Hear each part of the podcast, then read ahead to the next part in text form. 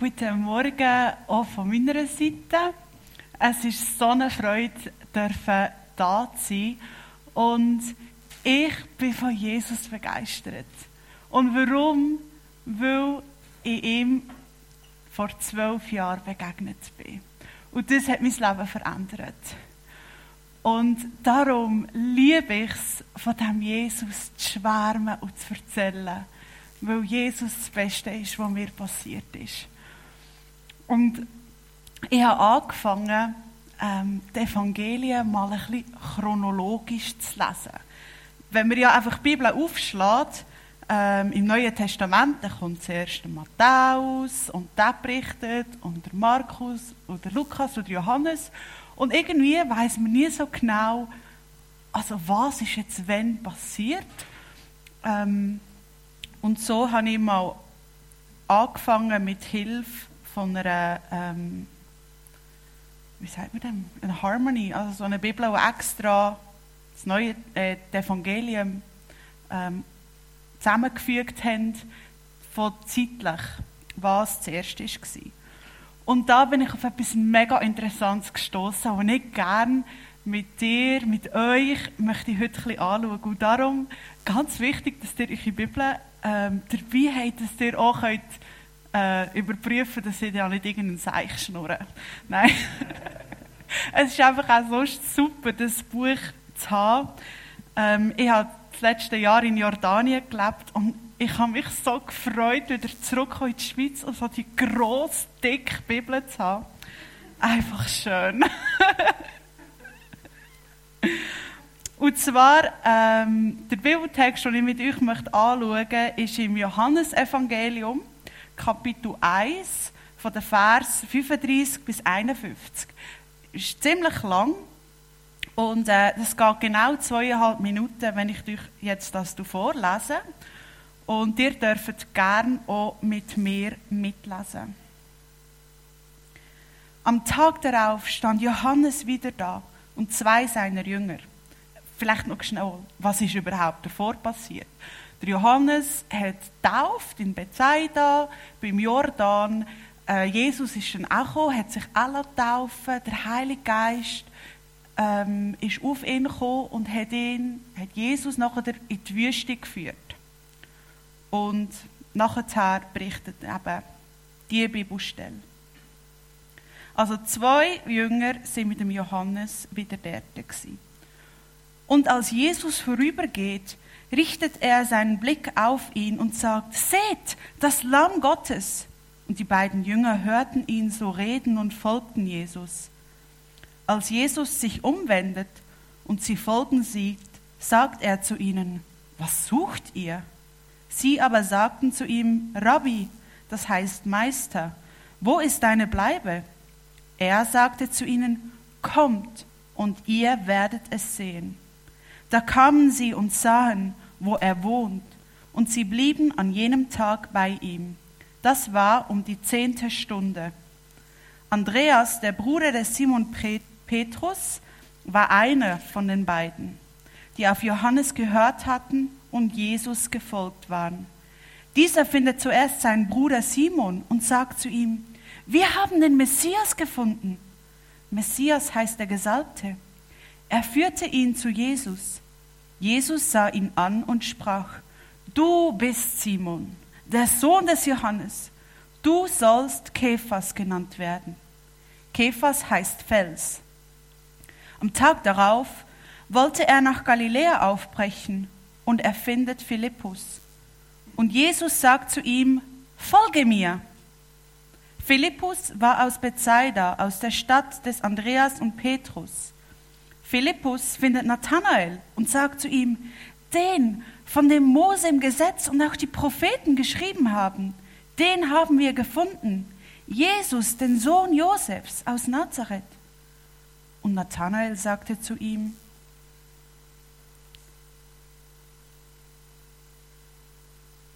was sagte er denn? Kann aus Nazareth etwas Gutes kommen? Philippus sagt zu ihm, komm und sieh. Jesus sah Nathanael auf sich zukommen und er sagte von ihm, seht, ein echter Israelit, an dem kein Falsch ist. Nathanael sagte zu ihm, woher kennst du mich? Jesus entgegnete ihm, bevor Philippus dich rief, habe ich dich gesehen, wie du unter dem Feigenbaum warst. Nathanael antwortete ihm, Rabbi, du bist der Sohn Gottes, du bist der König Israels. Jesus entgegnete ihm, weil ich dir gesagt habe, dass ich dich unter dem Feigenbaum sah, glaubst du? Größeres, Größeres als das wirst du sehen. Und er sagte zu ihm, Amen, Amen, ich sage euch, ihr werdet den Himmel offen sehen und die Engel Gottes auf und niedersteigen auf den Menschensohn. Da passiert unglaublich viel. Was, was sind da überhaupt alles für Leute, ähm, die sich da zusammenfinden? Als erstes ist der Johannes der Täufer. Der Johannes der Täufer war schon ein kleiner kurliger Kerl. Du musst dir vorstellen, der hat Heuschrecken gegessen. Sein Gewand war aus Kamelhaar. Also ob jetzt der so attraktiv war, ähm, hm. aber die Leute sind zu ihm gekommen die Leute sind zu ihm gekommen, haben ihre Sünden bekennt und haben sich taufen Ich nehme nicht an, sie sind zu ihm gekommen wegen seiner Kamelhaar und seiner Ernährung, sondern wegen der Botschaft, die er hatte. Der Andreas, der Andreas, er ist der Bruder von Simon. Er ist ein Fischer und er ist auch zuerst ein Jünger von Johannes gewesen. Denn der Simon Petrus, wo Jesus sagt, du bist der Kaiphas, du bist der Fels, er war verheiratet ohne Fischer und vermutlich auch zuerst ein Jünger von Johannes vom Täufer. Und später hat dann der Simon Petrus auch ganz unerschrocken das Evangelium verkündet. Dann lesen wir von Philippus, der kommt aus Bethsaida und von ihm ist eigentlich nicht mehr, viel mehr berichtet. Und der Nathanael aus Kana, aus Galiläa, er wird von Jesus als richtiger Israelit gepriesen. Es ist möglich, dass durch die Bekanntschaft mit dem Nathanael Jesus gerade anschließend ähm, eingeladen worden ist an die Hochzeit in Kana, wo er auch das erste Wunder gemacht hat, wo er Wasser zu Wein verwandelt hat. Was hat der Johannes der Täufer für eine Botschaft gehabt? Dass so viele Leute gekommen sind. Und was können wir vom Johannes lernen? Für mich ist er so eine Inspiration. Der Johannes hat immer wieder geschwärmt von dem Messias, von dem, wo größer ist, wo er, wo nach ihm wird kommen. Immer wieder hat er gesagt: Hey, nach mir kommt einer der ist viel grösser. Ich taufe nur mit Wasser. Aber der, der nach mir kommt, der tauft mit dem Heiligen Geist.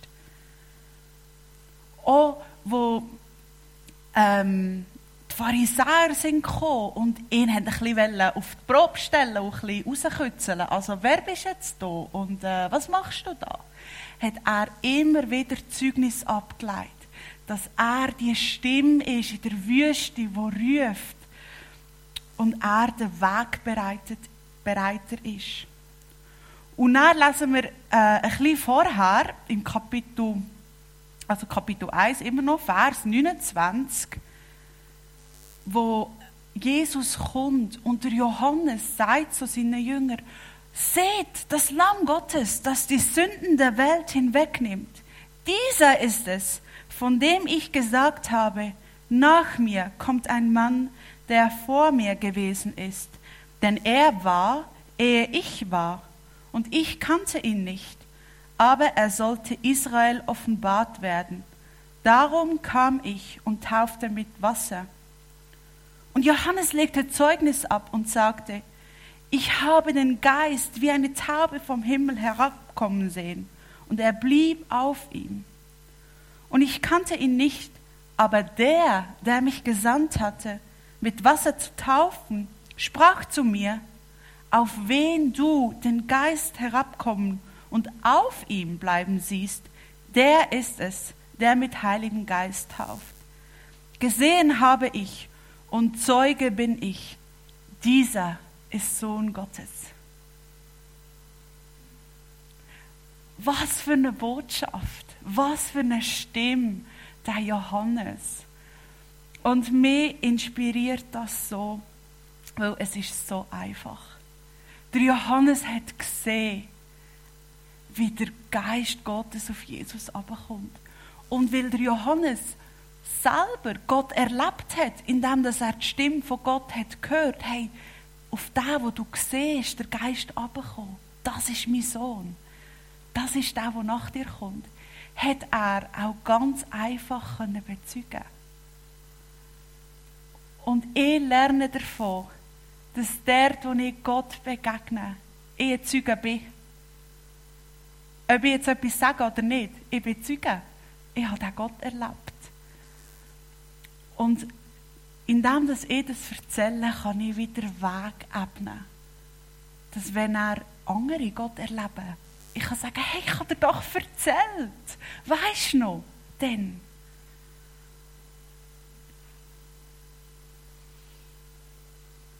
Und wie ist es weitergegangen? Der Johannes der Täufer, der gibt Zeugnis, er erzählt immer wieder, dass da ein grösserer kommt nach ihm.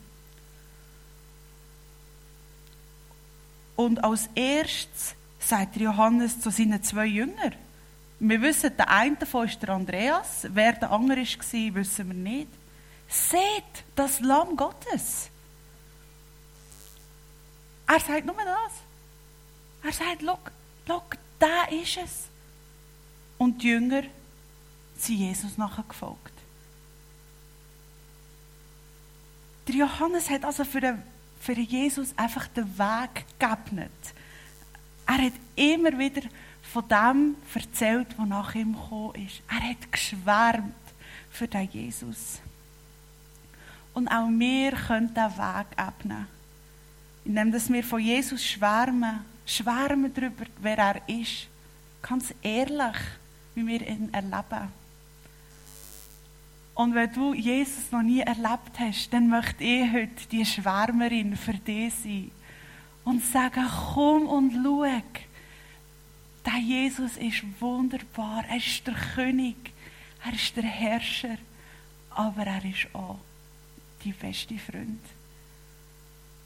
Und wenn du näher möchtest kommen zu dem Jesus, dann kannst du einfach ganz simpel beten und sagen, Jesus, ich höre gerade, wie die Silvana schwärmt von dir. Ich habe keine Ahnung, wer du bist oder ob ich dem glauben kann. Wenn es dir gibt, begegne du mir. Und Vater, ich bete, dass du jedem begegnest, der das betet oder auch, was sich nur schon überlegt hat, soll ich jetzt oder soll ich nicht. Begegne du. Begegne du als der Gott, der lebendig ist, der da ist, der erlebbar ist. Amen.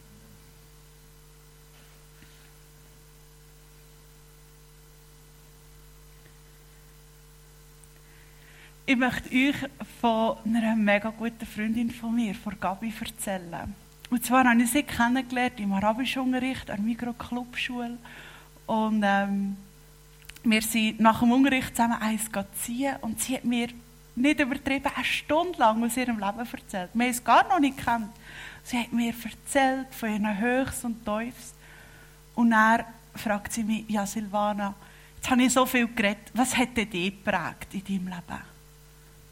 Und ja, was hat mich geprägt? Mir hat geprägt die Begegnung mit Gott. Und mein Leben auf den Kopf gestellt hat, wo ein neues Fundament hat gelegt, neue Werte. Und ich habe geschwärmt und erzählt von diesem wunderbaren Gott.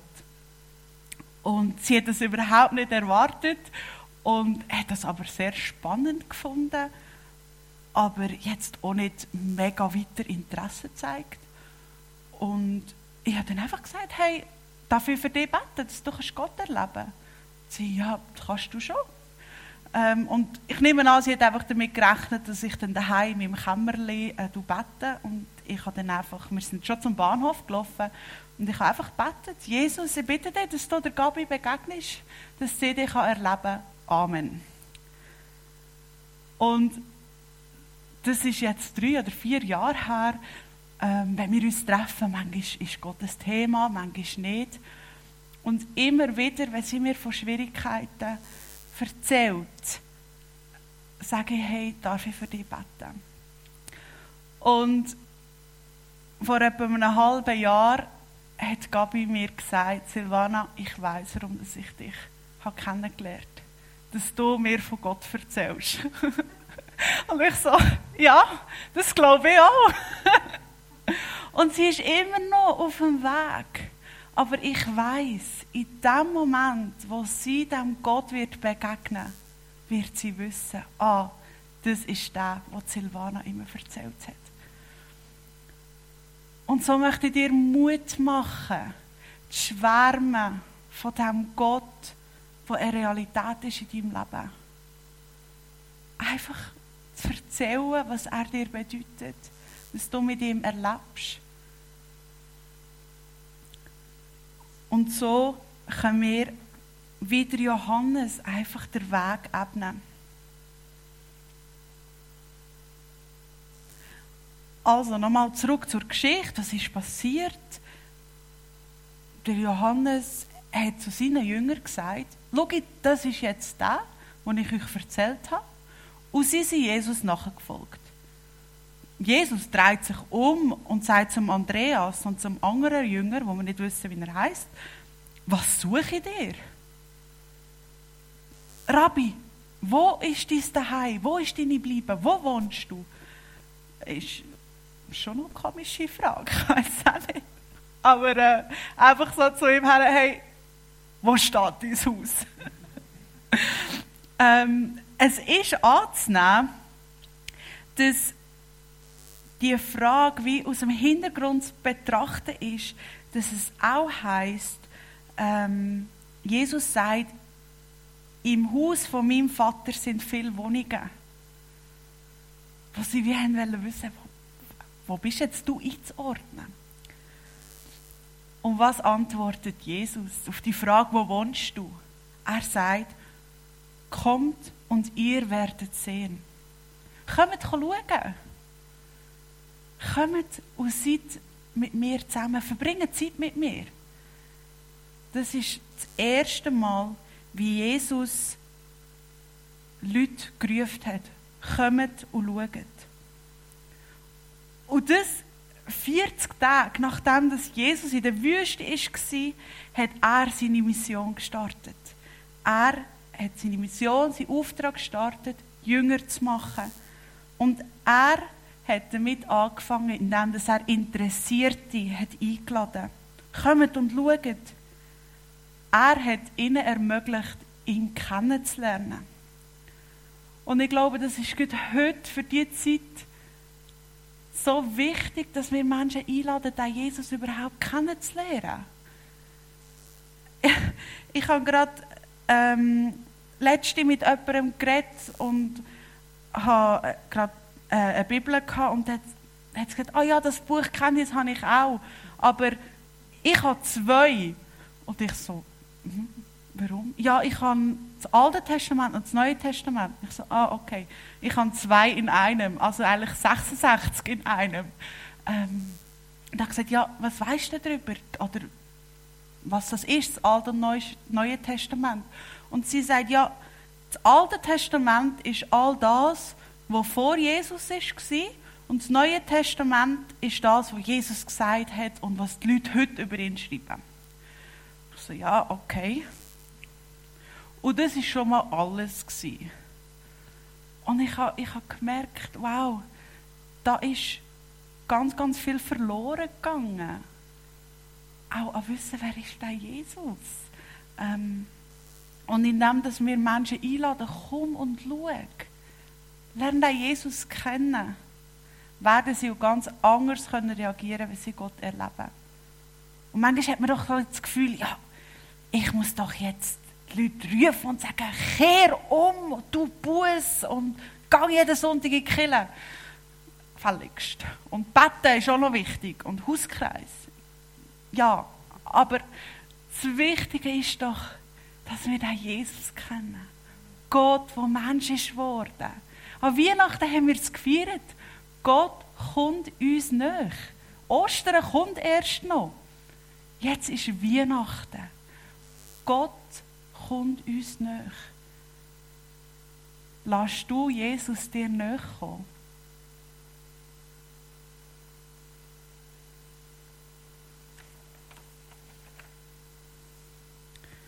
Der Andreas,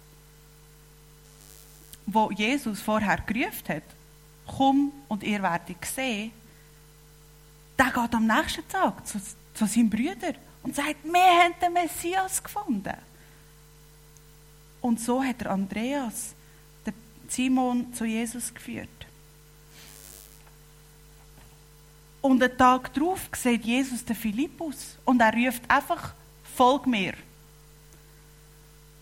Und der Philippus, wo gerade gerufen wurde ist von Jesus, folg mir, der geht zum Nathanael und sagt, hey, den, von dem Mose im Gesetz und auch die Propheten geschrieben haben, den haben wir gefunden. Jesus, den Sohn Josefs aus Nazareth. Und der Nathanael gerade, ja, also aus Nazareth, kann irgendetwas Gutes von dort herkommen. Und Jesus fährt zu ihm an reden. Wow, schaut, ein echter Israelit. Der Nathanael, von wo kennst du mich? Und Jesus antwortet wieder, hey, bevor der Philippus dich hat gerufen habe ich dich gesehen, wie du unter einem Feigenbaum bist. Und die Antwort von Nathanael ist, Rabbi, du bist der Sohn Gottes, du bist der König Israels. Es ist schon krass. Jesus redet einfach Bestimmung in ihn hinein und sagt, ich sehe dich. Und das ist doch das, was wir Menschen brauchen. Wir wollen gesehen werden. Wir wollen erkannt werden. Und nicht nur, ah, was ist dein Job oder ah, wie viele Kinder hast du, was hast du für ein Auto. Nein, wir wollen gesehen werden.